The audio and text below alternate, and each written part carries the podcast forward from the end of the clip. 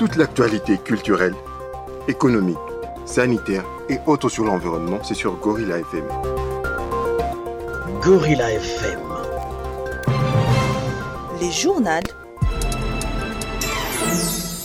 Hélène Boudiriri. À la seconde près, il est 6h15 minutes à Chivanga, Memera Kamituga, où nous sommes captés. Merci de suivre cette édition du journal sur Gorilla FM, dont voici les principaux titres. 70 groupes armés du site qui vous s'engagent à cesser les hostilités et à en instruire leurs membres respectifs. Engagement pris à l'issue d'une rencontre tenue à Mouressa du 14 au 16 septembre 2020 entre le gouvernement et les groupes armés.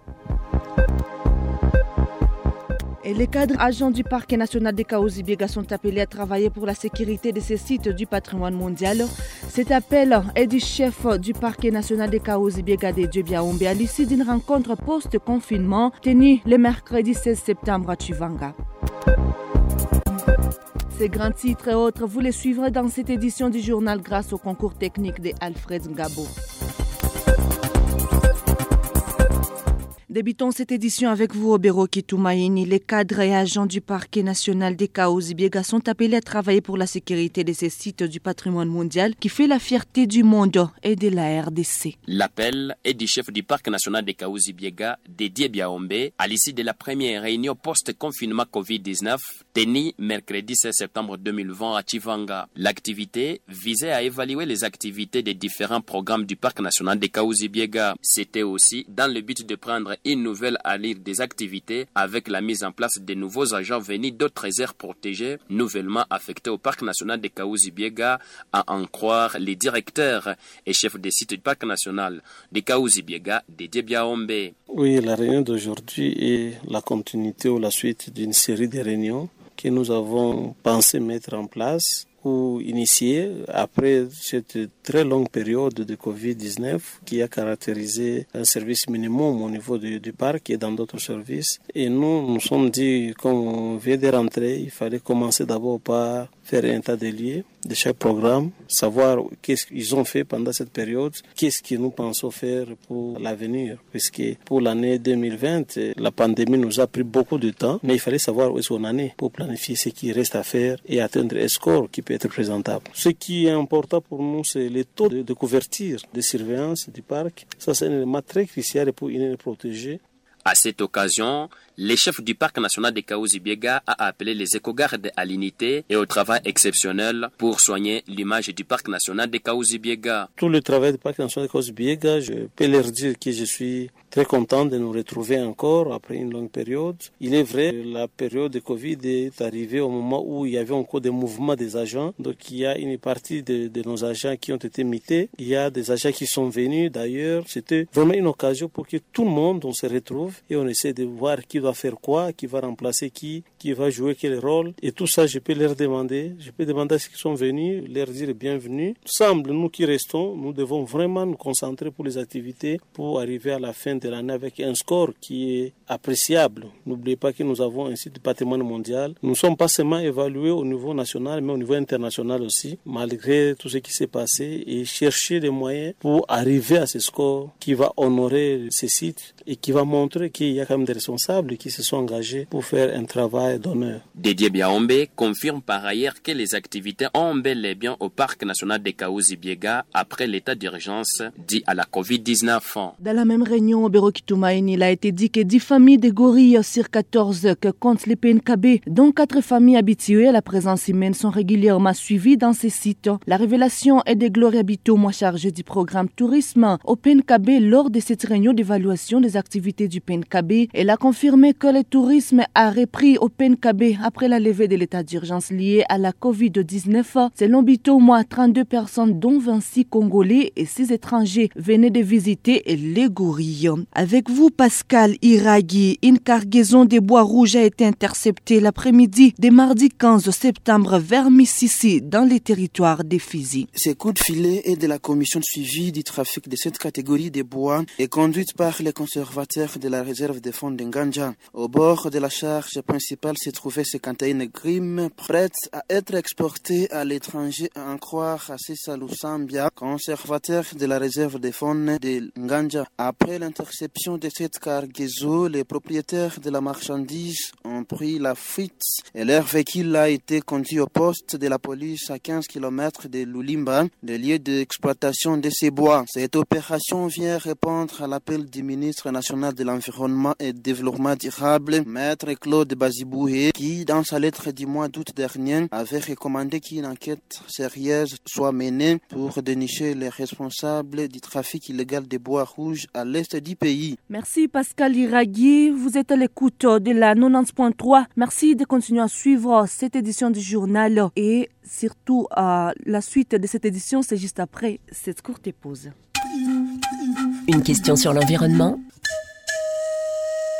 Gorilla FM sur 90.3 FM. Je l'ai annoncé au sommaire, l'ensemble des groupes armés du site Kivu s'engagent à cesser les hostilités et à en instruire leurs membres respectifs. Les partis signataires encouragent aussi les chefs de l'État à engager toutes les institutions de la République en vue d'activer sur les plans institutionnels et budgétaires les structures chargées de la mise en œuvre du processus de démobilisation, désarmement, réinsertion, réintégration et réconciliation communautaire. Ceci est contenu dans une déclaration commune signée à l'issue de ces assises qui ont réuni du 14 au 16 septembre 2020 70 groupes armés à Mourissa dans les territoires des Cabarets. Cette réunion organisée sous l'égide de la Commission interprovinciale d'appui au processus de sensibilisation, désarmement, démobilisation et réintégration communautaire en partenariat avec certaines ONG dont cette fois Common Ground Consortium à travers son projet Madia Amani. Aussi, les membres des groupes armés et de plusieurs tribus se sont engagés à effectuer dans la mesure des moyens disponibles des restitutions en commun dans les villages où les uns et les autres ont le contrôle de la situation avec pour objectif premier de sauver la saison culturelle qui se présente ces prochains jours. Un extrait de cette déclaration est ici rendu par Jean-Pierre Zembezembe, point focal des groupes armés actifs dans les territoires d'Ouvira. Les partis signataires s'engagent à produire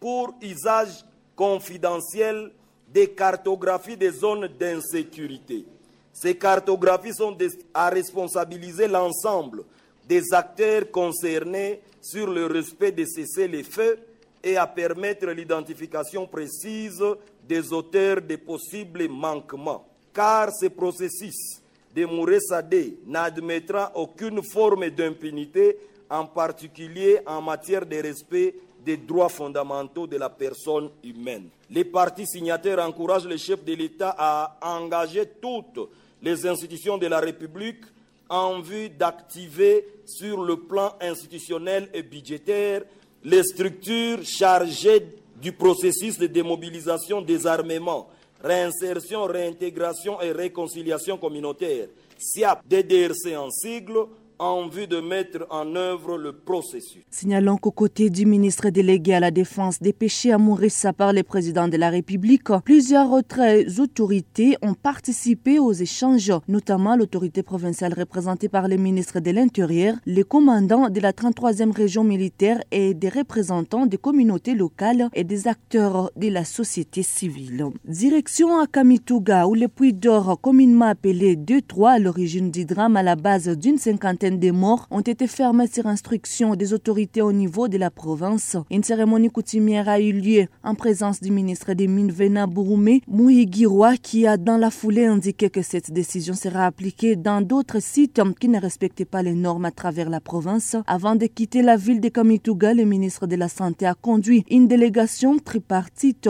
à savoir le gouvernement provincial, l'Assemblée provinciale et les chefs traditionnels au site.